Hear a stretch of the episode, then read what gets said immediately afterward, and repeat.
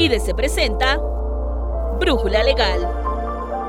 En México, la Ley General de Sociedades Mercantiles precisa cuándo son solidariamente responsables los administradores y el Consejo de Administración. Pero, ¿cuándo se puede llegar hasta un procedimiento penal? Si bien este ordenamiento permite a las empresas crear sus consejos a fin de poder dar certeza y dirigir la compañía a un rumbo más viable, también existen normativas como el Código Nacional de Procedimientos Penales que indican las responsabilidades que deben atender los integrantes del Consejo de Administración. De esto nos habla Jesús Moreno Balbuena, abogado litigante en materia penal, quien participará este próximo 22 de febrero en Foro IDC, navegando hacia el próximo sexenio, abordando las contingencias corporativas y fiscales. Soy Nancy Escutia y te invito a quedarte con nosotros. Buen día Jesús, un gusto tenerte en este espacio. Para iniciar, ¿nos podrías decir si todas las empresas deben contar con un consejo de administración?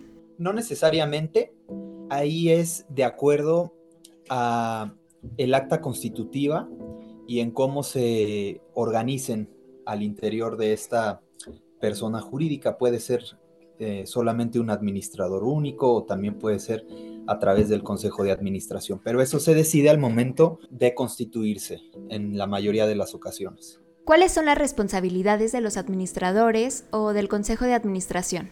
Pues en primer lugar, eh, velar porque la persona jurídica creada pues cumpla con el objeto para lo que fue eh, diseñado. El objeto en una persona jurídica es, digamos, la razón eh, de ser y muchas veces es eh, con base en las actividades descritas en este objeto, pues eh, lo que va a ir delineando pues, las actividades cotidianas de esta empresa. Es decir, que eh, sus actividades tendrán que ser estrictamente relacionadas con lo que establece su objeto y no dedicarse a actividades diversas si no se contempla desde su objeto.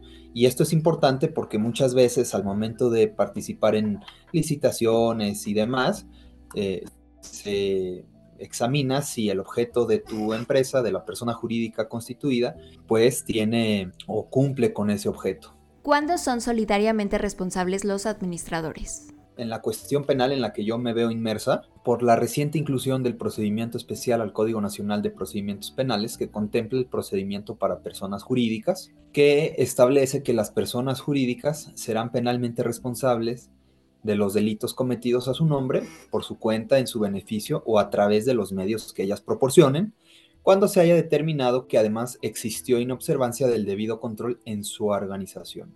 Así dice el artículo 421 del Código Nacional de Procedimientos Penales y subraya que eh, lo anterior con independencia de la responsabilidad penal en que puedan incurrir sus representantes o administradores de hecho o de derecho. De ahí que es importante hacer énfasis en que esta responsabilidad penal puede ser y es, mejor dicho, autónoma de lo que es la persona jurídica y de sus representantes o administradores. Por eso es importante analizar estas figuras novedosas que se utilizan cada vez con mayor frecuencia. ¿En qué supuestos caen en una responsabilidad penal? Sí, que muchas veces en la práctica se parte de la idea de que las personas que cometen delito pues son únicamente personas físicas. No obstante, a raíz de la inclusión de este procedimiento especial para investigar y sancionar a las personas jurídicas, eh, se debe analizar el debido control que tengan las empresas al, interior de su organización y ver qué tanto esfuerzo hicieron las mismas para evitar que se cometan hechos delictivos con base en una serie de protocolos, manuales y demás procedimientos para precisamente fijar controles que eh, inhiban la realización de conductas eh, delictivas. Muchas veces los empleados de las empresas utilizan los medios que las empresas les proporcionan para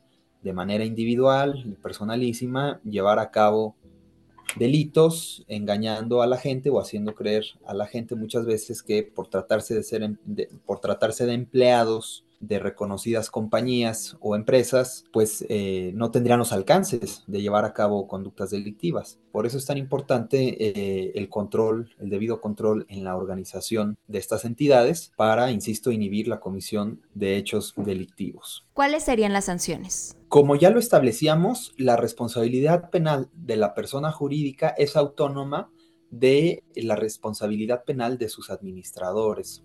¿Sí? Como empresa, las consecuencias jurídicas van desde una sanción pecuniaria o multa hasta la propia disolución de la organización, al margen de eh, las penas que prevean los delitos que se le van a fincar a las personas físicas, miembros pues del consejo o a los administradores únicos. Es independiente, puede ir en paralelo y muchas veces así ocurre. Cuéntanos un poco sobre tu participación en Foro IDC. ¿Qué problemáticas podrán resolver los asistentes a tu ponencia? Pues yo soy el maestro Jesús Moreno Balbuena, soy abogado litigante en materia penal y los invito a todos a participar al foro IDC, en donde abordaremos principalmente cuestiones relativas al procedimiento especial para investigar y sancionar los delitos cometidos por las personas jurídicas y qué implicaciones pudieran tener o repercutir en eh, los administradores únicos o las personas que formen parte del consejo de administración de las mismas. Así que les hago una cordial invitación para que analicemos estas cuestiones desde un punto de vista práctico basado en casos reales. Muchas gracias.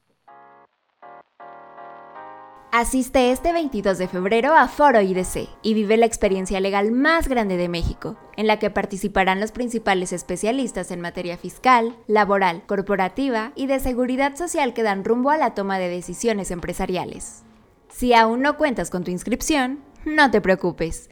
Puedes adquirirla al 55 44 40 13 34 o al 55 71 00 27 52. En la descripción de este podcast te dejamos el link con toda la información de Foro IDC para que nos acompañes este 22 de febrero en el Hotel Sheraton de la Ciudad de México. Soy Nancy Escutia, hasta la próxima.